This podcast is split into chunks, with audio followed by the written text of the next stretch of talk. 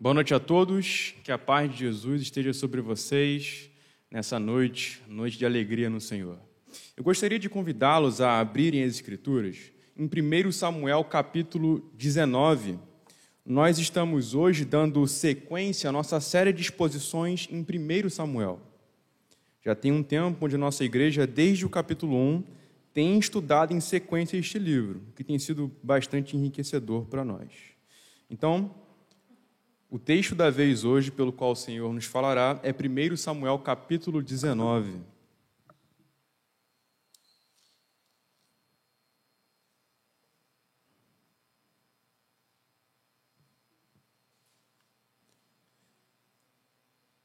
Assim nos diz a palavra do Senhor. Saul falou a seu filho Jonatas e a todos os servos sobre matar Davi. Mas Jonatas, filho de Saul, era muito afeiçoado a Davi. Por isso, Jonatas revelou esse plano a Davi, dizendo: Meu pai, Saul, quer matar você. Tenha cuidado amanhã cedo. Fique num lugar oculto e esconda-se. Eu sairei e estarei ao lado de meu pai, no campo onde você estiver. Falarei com meu pai a respeito de você. Se eu descobrir alguma coisa, contaria a você. Então Jonatas falou bem de Davi a Saul, seu pai, e lhe disse: Que o rei não peque contra o seu servo Davi, porque ele não pecou contra você. Pelo contrário, o que ele tem feito é muito bom para você. Arriscando a sua vida, ele matou o filisteu e o Senhor efetuou grande livramento a todo Israel. Você mesmo viu isso e ficou contente. Por que então você pecaria contra sangue inocente, matando Davi sem motivo? Saul atendeu a voz de Jonatas e jurou: Tão certo como vive o Senhor, ele não morrerá. Jonatas chamou Davi, contou-lhe todas estas palavras e o levou a Saul. E Davi esteve diante dele de Saul, como antes. Vamos orar ao Senhor, pedindo para que ele nos oriente nessa noite. Pai, nós bendizemos o teu santo nome nessa noite. Pedimos a Ti, Senhor, para que, pelo ministério do Teu Espírito Santo, o Senhor nos esclareça o significado destas palavras, nos oriente em termos dos nossos próprios corações e aplique a palavra a nós. Que o nosso andar daqui por diante seja modificado à medida que sejamos expostos à Tua palavra santa. Nos ajude, Senhor, em nome de Cristo, Seu Filho. Amém e amém.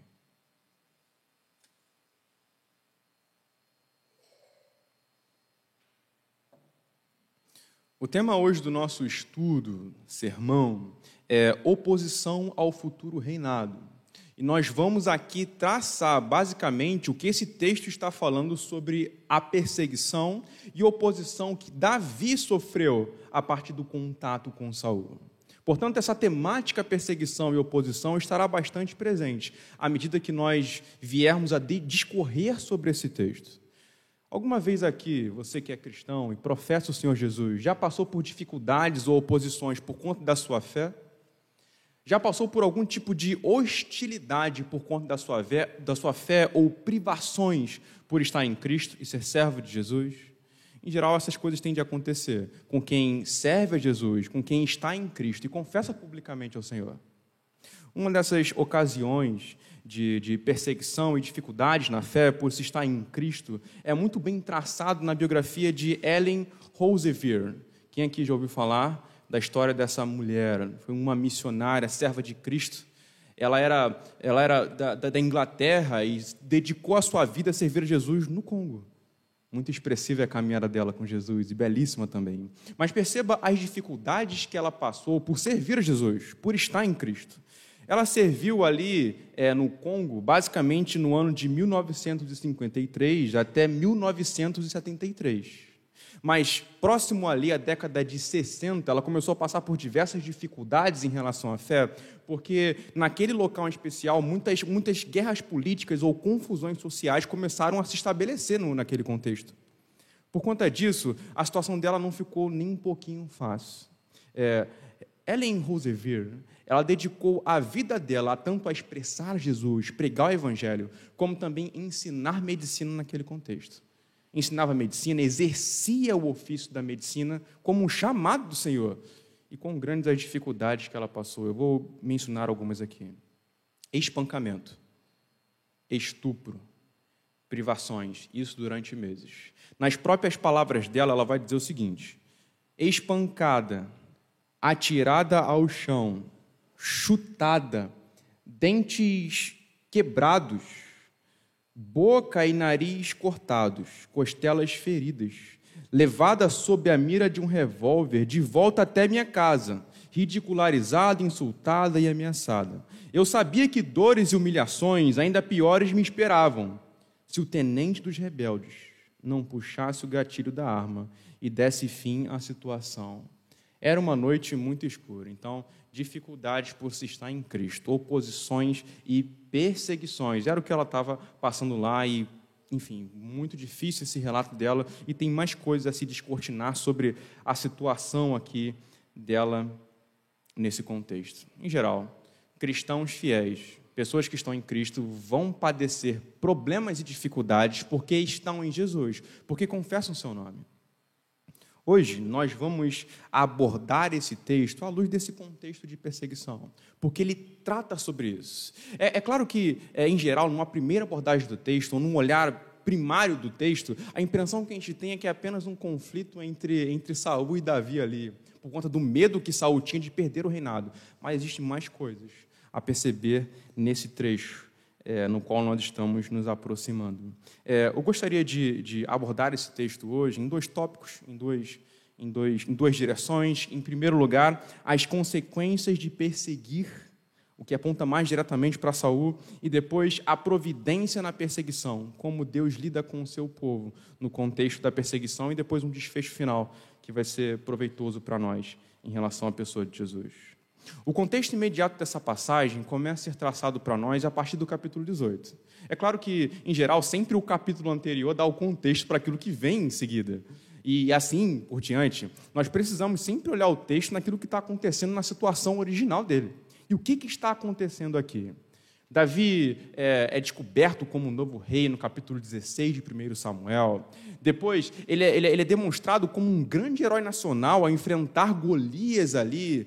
E em seguida, no capítulo 18, depois de meio que ascender socialmente, assim já está na corte do rei, o que vai acontecer, o que vai se desenvolver é que Saul começa a ter uma espécie de ciúmes ou inveja de Davi por conta das vitórias militares que ele tinha.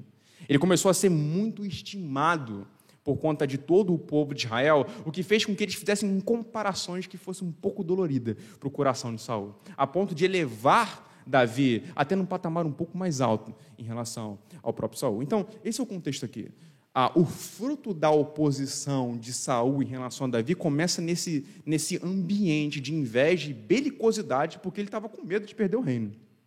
Então, nos aproximando aqui do versículo 1, e nós vamos é, traçar um pouco mais do que do que está a ocorrer, eu quero, eu quero que vocês percebam que o cenário de perseguição de Saul em relação a Davi, ele ocorre em passos progressivos. É interessante, quem está acompanhando aqui o texto de 1 Samuel e também a trajetória de Saul, você percebe que tudo com ele é progressivo. Então, quando Saul ele começa a como é que eu posso dizer, o caminho dele começa a não funcionar tão bem, ele começa a desobedecer ao Senhor e não cumprir mais a sua vontade, você começa a perceber que ele vai de mal a pior. Ele vai de mal a pior, é reprovado pelo Senhor, logo depois ele desobedece uma palavra do profeta, um combinado com o profeta, mais para frente ele faz algo terrível, não espera o profeta para oferecer sacrifício e assume o lugar de sacerdote que não era dele, desonrando ao Senhor. O percurso de Saul em termos de pecado é cada vez pior cada vez pior, cada vez pior. Nós vamos tocar nesse, nesse tópico aqui um pouco mais, mas aqui dentro da, do, do, do, dilema da perseguição que ele estava é, é, é, investindo contra Davi. Primeiro, é notável que, olhando aqui no capítulo 18, a perseguição de Saul contra Davi começa com uma inveja, como nós já mencionamos, certo? Com um ciúme. Então, Observe aqui o que é dito no versículo 6 do capítulo 18. Vamos ver esse ter esse olhar progressivo aqui. Capítulo 6, do verso 18 diz o seguinte: E aconteceu que quando eles estavam voltando para casa, depois de Davi ter matado o filisteu, as mulheres de todas as cidades de Israel saíram ao encontro do rei Saul, cantando e dançando com tamborins, com alegria e com instrumentos musicais. As mulheres se alegravam e cantando alternadamente diziam: Saul matou os seus milhares, porém Davi os seus dez milhares. Saul se indignou muito, pois estas palavras lhe desagradaram em extremo. Ele disse: Para Davi elas deram dez milhares, mas para mim apenas milhares. Na verdade, o que lhe falta a não ser o reino. Daquele dia em diante, Saul não via Davi com bons olhos. Portanto, uma reação irada barra invejosa. Ele estava indignado, porque as pessoas estavam reputando ele como maior ou menor do que Davi. Ele se sentiu ameaçado a partir desse momento. Portanto, com ciúme do seu reinado, portanto, com um certo nível de inveja ali. Logo depois, as reações é, de Saul vai de uma raiva e inveja para uma espécie de descontrole emocional irado. E assim ele começa a ter investidas mais incisivas na direção de Davi. Percebam no versículo 10 e 11 aqui do capítulo 18 o que vai ser dito. No dia seguinte, ainda no capítulo 18, um espírito mau vindo da parte de Deus se apossou de Saul, que teve uma crise de raiva em sua casa. Davi, como nos outros dias, dedilhava a harpa. Saul, porém, tinha na mão uma lança, que lhe atirou pensando assim: encravarei Davi na parede. Então a coisa começa a mudar de cenário. Não é apenas algo subjetivo ou interno. Ele começa a reagir externamente contra Davi. Lança uma, é, joga uma lança contra ele. Terrível, não? O que está acontecendo? Mas a coisa vai ficando um pouco maior. No versículo 17 ao verso 30, e aqui eu não vou ler porque é um trecho relativamente grande, você vê uma atitude de sabotagem de Saul contra Davi. O que, que ele faz? Ele vai colocar Davi nas frentes de guerra mais difíceis em relação aos filisteus. Ele vai fazer com que, para que Davi tivesse o direito de se casar com a sua filha Mical, o que, que ele deveria fazer? Ele deveria trazer sem prepúcio dos filisteus um trabalho muito grande de exposição à guerra a ponto da própria morte. Ele estava com risco de vida. Então, perceba o que está acontecendo. Agora é sabotagem. Ele já começa, começa a pensar mais um pouco como, como é, acabar ou dar cabo da vida de Davi. E a coisa não, não para por aí. Chegando aqui no capítulo 19, versículo 1, de medo, ciúmes, sentimentos complicados e confusos em relação a Davi, investidas já externas contra ele, passa a haver um movimento de conspiração. Observe aqui o capítulo 19, verso 1. Saul falou a seu filho Jonatas e a todos os servos sobre matar Davi. Imagine um conselho do reinado de Saul. Ele reúne seus servos, reúne o exército, quem sabe, ou talvez os mais influentes ali, reúne é, o seu próprio filho, que era influente, era de peso ali no contexto do exército, e diz o seguinte: olha só, vamos, dar, vamos matar esse cara. Ele está externalizando um plano para dar cabo da vida de Davi a depravação de Saul em oposição a Davi está em um estado progressivo também, de mal a pior, cada vez pior. Eu acredito que isso tende a trazer para nós algum, algum tipo de consideração pessoal. Saul esteve diante de advertências. Samuel foi um, ministério, um ministro próximo de Saul e o advertiu em relação aos seus pecados diversas vezes chamou a atenção dele, chamou ele ao arrependimento, expôs a ele as circunstâncias dos seus pecados. Jonatas aqui também está advertindo Saul do mal que ele está prestes a fazer, como nós podemos ler aqui no versículo, é, no versículo 2 em diante, na fala de Jonatas em relação a Saul. Saul esteve diante de advertências e falas repreensivas, mas mesmo assim ele continuou o seu projeto pecaminoso de perseguir a Davi. Isso é grave, porque, em geral, quando a gente abre as portas para o pecado, o que ele, é, o que, o que ele faz é nos levar em circunstâncias cada vez piores de, de deterioração.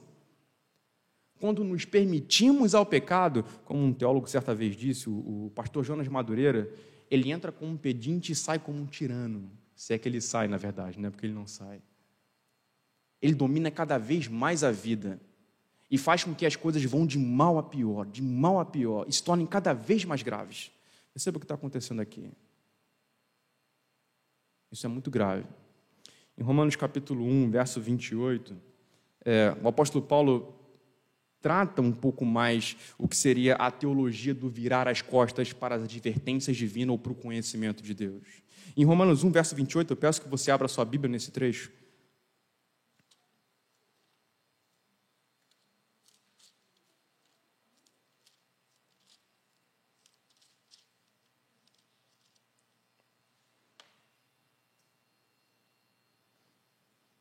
Olha o que esse trecho vai dizer. E por haverem desprezado o conhecimento de Deus, o próprio Deus os entregou a um modo de pensar reprovável, para praticarem coisas que não convêm. Nesse contexto dessa passagem, para que, enfim, ela tenha um sentido no que nós estamos falando, Paulo está falando acerca de gentios que, com base no conhecimento de Deus na natureza, reprovaram o conhecimento de Deus, ou viraram as costas para ele. Ou seja, com base na revelação que Deus dá de si mesmo na criação, virar as costas para o Senhor. E o que, que Deus faz com essas pessoas? Deus os entrega a um tipo de disposição mental cada vez mais insensível em relação a Ele, cada vez mais contrário em relação ao Senhor em termos morais, cada vez mais contra o Senhor. Saul tinha mais do que a revelação apenas da criação, ele tinha a lei de Deus, ele tinha a profecia de Samuel, e mesmo assim ele vira as costas. O que acontece com ele é as circunstâncias que nós já assinalamos. Nós temos ainda mais luz no entendimento hoje aqui do que Saul teve. Nós estamos frequentemente expostos à pregação do Evangelho, seja nas quintas ou nos domingos, aqui no nosso contexto. Nós frequentemente, em aconselhamentos ou, ou, ou discipulado, ouvimos as palavras de Cristo e o Evangelho. Estamos diante da Escritura. E a pergunta que eu faço com você, que talvez não seja cristão ainda, não esteja em Cristo, é, é, é a seguinte: o que você tem feito com a luz que você tem recebido até agora? Tem se dobrado a Jesus, eu vou abraçar esse evangelho, deixar os meus pecados, me arrepender e me voltar para Cristo? Ou é uma postura frequente de virar as costas ou tratar o conteúdo como irrelevante e seguir com a vida? Porque se essa for a postura, a deterioração vai ser cada vez mais de mal a pior, de mal a pior, para cenários cada vez maiores de destruição. O que nós temos então em relação a Saul aqui é um homem contrário a Deus, indo de mal a pior, numa apostasia que vai levá-lo a caminhos cada vez piores.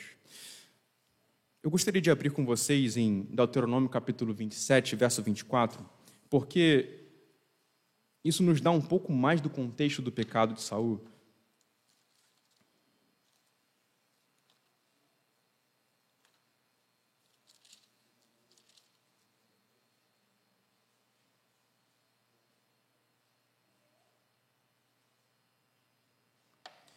27, verso 25, 24 e 25.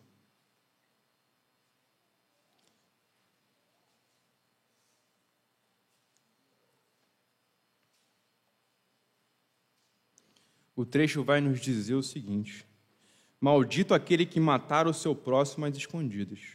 E todo o povo dirá: Amém. Maldito aquele que aceitar suborno para matar pessoa inocente. E todo o povo dirá: Amém. Nós podemos entender o pecado de Saul dentro desse contexto. Uma conspiração com um povo particular, às escondidas, em certo nível. Ou então, ainda que não houvesse um suborno, não envolvesse, não envolvesse dinheiro que estivesse acontecendo ali, nessa conspiração, o que nós podemos dizer com certeza é que havia um plano para derramar sangue inocente. Inclusive, em 1 Samuel, ali no capítulo 19, Jonatas vai falar com clareza: Saul, olha só, é um sangue inocente, você não pode fazer isso. Então, Saul está pecando deliberadamente contra a lei de Deus. A expressão maldito aqui em Deuteronômio 27, verso 24 e 25, enfim, nesse contexto aqui dessa passagem, é a expressão hebraica arar. E por vezes ela é usada no Antigo Testamento para um contexto de juízo. Saul estava sob o juízo divino. Estava sob a ira e a indignação de Deus. Por isso essas circunstâncias da mente dele, sabe? De se entregar cada vez mais ao pecado, e a ira de Deus não ia tardar, ia vir sobre Saul. É grave o que está acontecendo aqui. É muito grave. De certa forma, não podemos desconsiderar de que a vida de Saul é advertência para nós. Vamos um pouco mais adiante aqui no texto. Agora, é, caminhando já para o nosso segundo ponto, voltando no texto aqui de 1 Samuel, capítulo 19.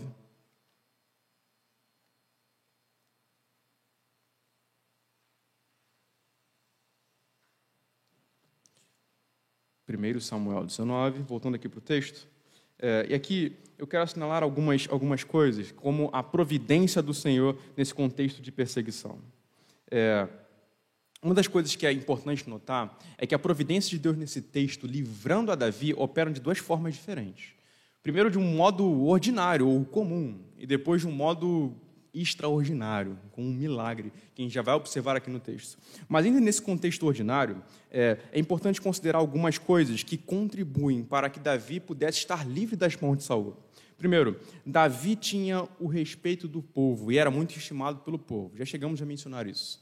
O fato de Davi ser estimado extremamente respeitado pelo povo fazia com que a iniciativa de morte por parte de Saul fosse relativamente enfraquecida. Ela perdia o poder que poderia ter. Então, se vocês voltarem ainda no capítulo 18, verso 5, é, observem o que é dito sobre a influência militar que Davi possuía e a influência sobre o povo como um todo. 18, verso 5 diz o seguinte, é, parte B: E Davi era benquisto de todo o povo e até dos próprios servos de Saul. Ou seja, ele era admirado, benquisto, ele era bem visto por todo o povo. É, depois, o versículo 16 do capítulo 18 ainda vai nos dizer o seguinte: Porém, todo Israel e Judá amavam Davi, porque fazia saídas e entradas militares diante deles. O êxito de Davi conquistou a observação positiva do povo. Verso 30 também do capítulo 18 ainda vai dizer o seguinte: Cada vez que os chefes dos filisteus saíam à batalha, Davi obtinha mais êxito do que todos os servos de Saul. E assim o nome de Davi se tornou muito estimado. Davi tinha grande respeito por parte de todo Israel. Isso fazia com que, é, eu vou dizer até de certa forma, Davi poderia dar um golpe de Estado tranquilamente e sair ileso. Mas ele não optou por esse caminho por fidelidade ao Senhor. Mas perceba, a influência que ele tinha sobre o exército e sobre o povo enfraquecia a iniciativa militar de Saul contra Davi. Seguindo mais um pouco, é, ainda sobre esse aspecto ordinário da providência divina, é, perceba que Saul, ou melhor, Davi, ele tinha a lealdade do próprio ambiente familiar de Saul. Observe aqui no capítulo 19 ainda o que vai acontecer. No versículo, no versículo 2, observe o que, que Jonatas vai fazer ao ouvir o plano de seu pai. Por isso, Jonatas revelou esse plano a Davi, ou seja, de matá-lo, dizendo: Meu pai Saul quer matar você. Tenha cuidado amanhã cedo, fique num lugar oculto e esconda-se. Eu sairei e estarei ao lado de meu pai no campo onde você estiver. Falarei com meu pai a respeito de você. Se eu descobrir alguma coisa, contarei a você. Então, é, Jonatas em secreto conta o plano para Davi, para que Davi possa se resguardar, para que ele pudesse ficar longe, evitar o problema e ser poupado em relação à sua vida. Mas ele vai fazer um pouco mais do que isso. No versículo 4, o texto vai dizer o seguinte: Então Jonatas falou bem de Davi a Saul, seu pai. Ele disse: Que o rei não peque contra o seu servo Davi, porque ele não pecou contra você. Pelo contrário, o que ele tem feito é muito bom para você. Então, além de aconselhar Davi para que seja poupado, fique distante, evite o mal Jonatas intercede em favor de Davi. Tudo isso é providencial. Em meios comuns, em modos ordinários, Deus está poupando Davi a partir de um membro da família de Saul. Sabe o que está acontecendo aqui? Mais para frente, aqui, agora, olhando para o versículo 11 e 12, aquela que Saul acreditou que seria tropeço para Davi, observe o que o texto diz quando, quando Saul pega uma parte do exército para poder ir até Davi em sua casa à noite. Versículo 11: Porém, naquela mesma noite, Saul mandou mensageiros à casa de Davi que o vigiassem, para ele o matar pela manhã. Porém, Mical, a mulher de Davi, o avisou: Se não fugir esta noite, amanhã você estará morto. Então Mical desceu Davi por uma janela, e ele se foi, fugiu e escapou. Sabe o que acontece aqui? Mical, a filha de Saul. Ele poderia, enfim, talvez pressupor de que Mical poderia ajudar em alguma coisa, mas não. Ela ajuda no, no salvamento de Davi, e Davi consegue escapar. Deus montou o ambiente, o contexto pelo qual ele iria livrar Davi, e ele livrou, ele escapou. A influência de Davi também estava dentro do contexto do ambiente familiar. Deus opera em sua providência em nossas vidas por contextos diversos e contextos ordinários, coisas comuns da vida. Deus está operando em favor dos seus, conduzindo os processos de existência, seja o rumo das decisões, seja é, os conflitos e dificuldades, dando resoluções para eles, seja a libertação de perigos através de coisas comuns, que você talvez nem perceba que Deus fez, mas um olhar cuidadoso para o seu cotidiano e dia a dia, você faz, você consegue entender que foi conduzido pela mão do Senhor, como está acontecendo aqui, nesse caso. Mas o Deus que opera providências comuns e ordinárias também faz coisas milagrosas, miraculosas, extraordinárias, como vai acontecer aqui. Observem agora no versículo 20, e eu quero que vocês observem com cuidado esse trecho, onde vai nos dizer: Então, Saul enviou mensageiros para Perdão. Então Saul enviou mensageiros para trazerem Davi. Quando viram um grupo de profetas profetizando, liderados por Samuel, o espírito de Deus veio sobre os mensageiros de Saul e também eles profetizaram. Quando soube disso, Saul enviou outros mensageiros e também estes profetizaram. Então Saul enviou um terceiro grupo de mensageiros, os quais também profetizaram. Então o próprio Saul foi a Ramá. Quando chegou ao poço grande na cidade de Seco, perguntou: Onde estão Samuel e Davi? Responderam: Eis que estão na casa dos profetas em Ramá. Então Saul foi para a casa dos profetas em Ramá, e o mesmo Espírito de Deus veio sobre ele, que caminhando profetizava até chegar à casa dos profetas em Ramá. Também ele despiu a sua túnica e profetizou diante de Samuel. E sem a túnica ficou deitado no chão todo aquele dia e toda aquela noite. Aqui é algo miraculoso que Deus está fazendo. O Espírito Santo opera em Saul para que ele não desse continuidade ao seu plano de matar Davi e ir contra Davi. Aqui, é, Saul havia organizado um exército para poder perseguir implacavelmente a Davi, depois que a, a, aquela iniciativa dele em relação a Mical não, não, deu certo. Mas o que vai acontecer é que o Espírito Santo vai tomar Saul de modo que Saul não consiga dar cabo daquilo que ele tinha pretendido. Se você observar os detalhes do texto, Aquele homem que estava irado e cheio de capacidade e competência para ir contra Davi, ele se vê sem qualquer tipo de, de reação em fazer alguma coisa. Ele se vê basicamente sem, sem força para poder tomar qualquer tipo de, de ação. O Espírito Santo o conduziu irresistivelmente a essa condição. Saul não poderia resistir ao que Deus estava fazendo ali. Deus vergou Saul e o prostrou no chão pelo poder do seu Espírito Santo.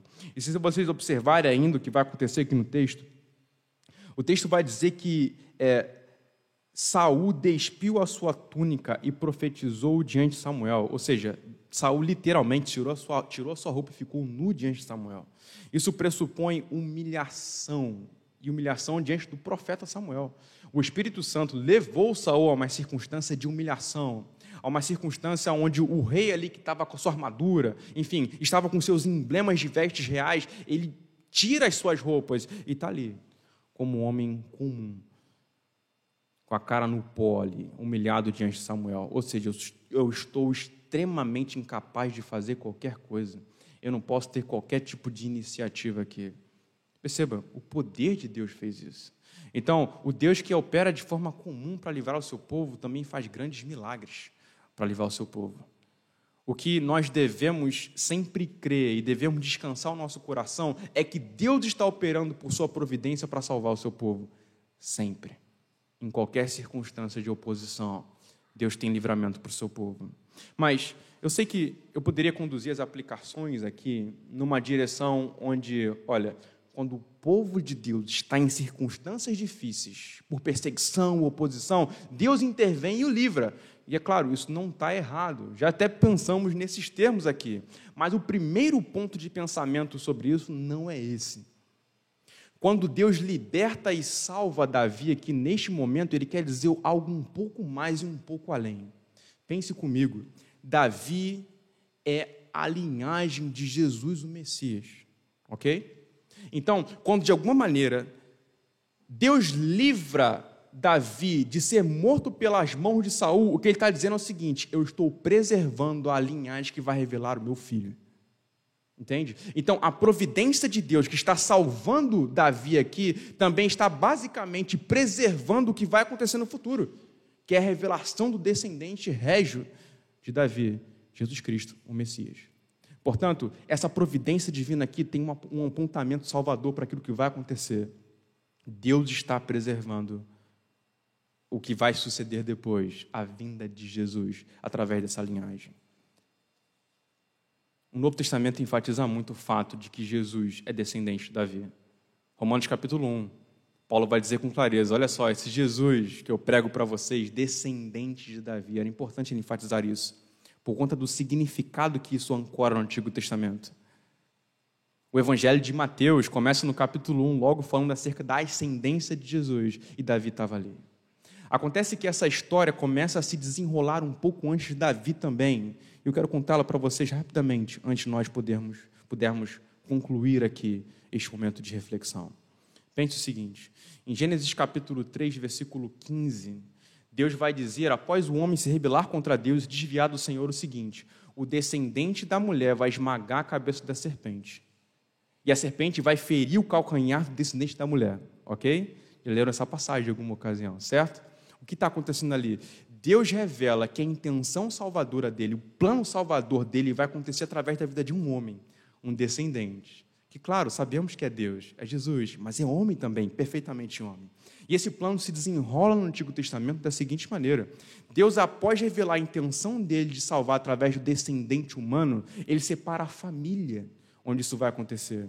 Gênesis capítulo 12, Abraão é designado como essa família ali. E o que o texto vai dizer em Gênesis 12, verso 4, é, na sua descendência serão abençoadas todas as famílias da terra.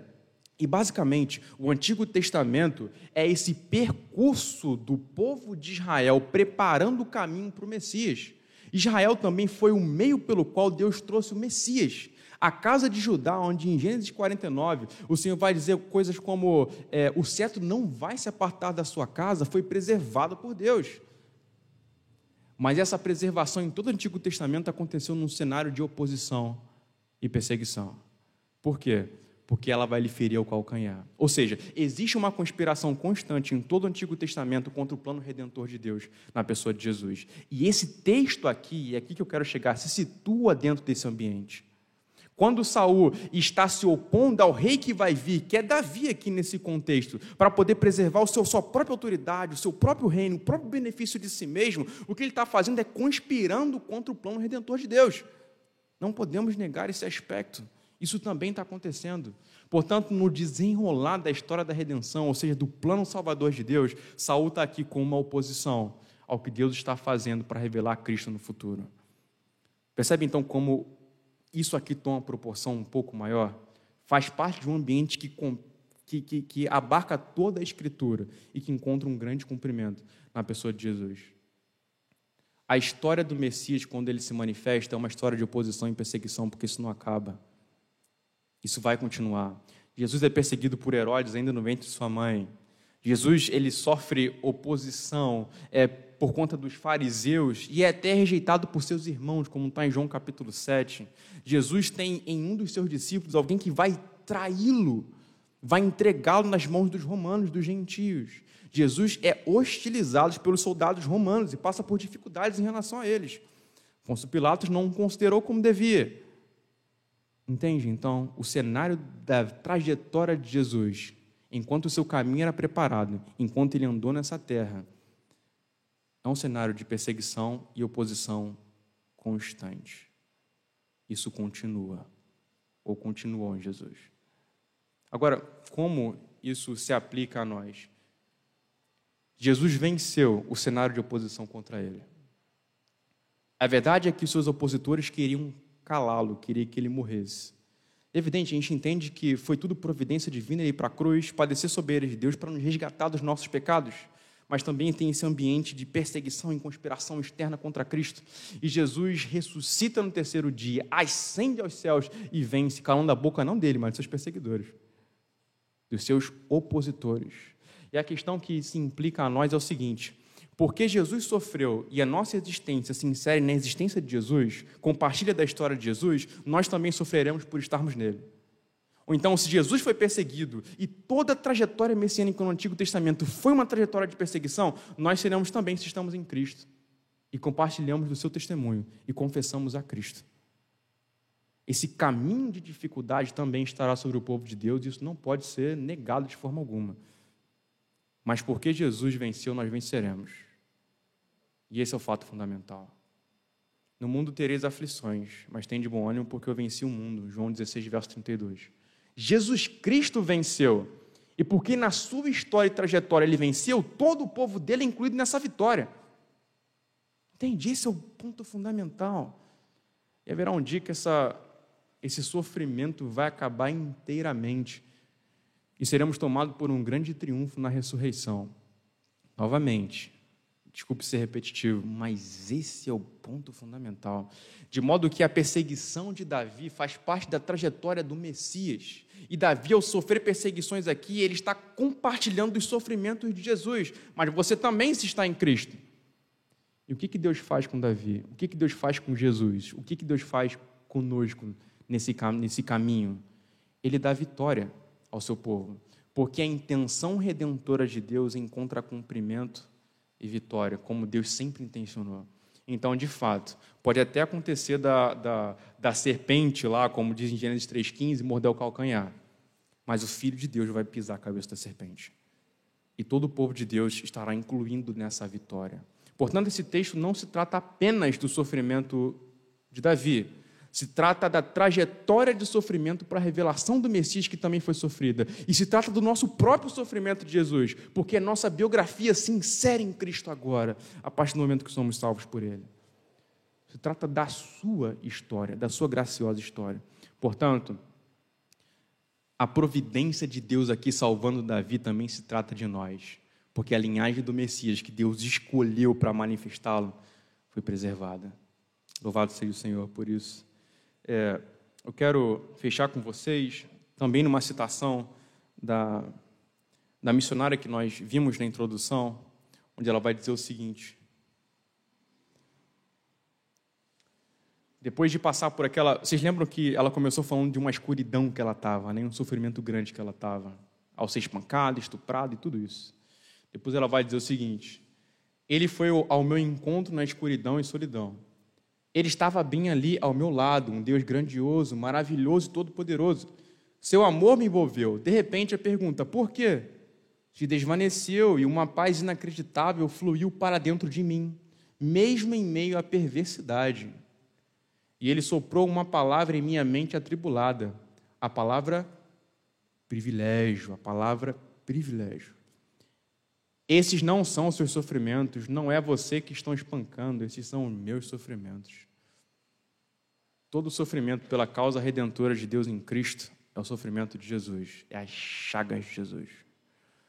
Portanto, ao pregar o evangelho e ser hostilizado por conta de uma cultura humanista secular, ser considerado, reputado como nada, é o sofrimento de Jesus que você está vivendo por estar nele.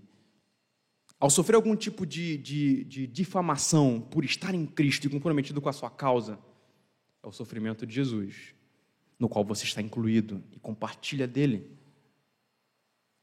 Ao passar por privações financeiras, por estar se dedicando a Jesus Cristo, por confessar Jesus, é o sofrimento de Jesus também. Mas esse sofrimento é difícil? É difícil, mas é um privilégio. Portanto, há duas coisas que nós precisamos ter em mente ao lidar com esse sofrimento do Messias, na história de Davi, apontando para o Messias. Em primeiro lugar, ele é alegria para nós. Nos alegremos por sofrer com Jesus. Paulo ansiava por isso em Filipenses 3. Eu quero conhecer o poder da sua ressurreição e a comunhão com seus sofrimentos. Ou seja, eu quero sofrer na trajetória de Jesus, eu quero sofrer com ele. Depois, esperança porque Deus providencia vitória na realidade da ressurreição de Deus em Cristo.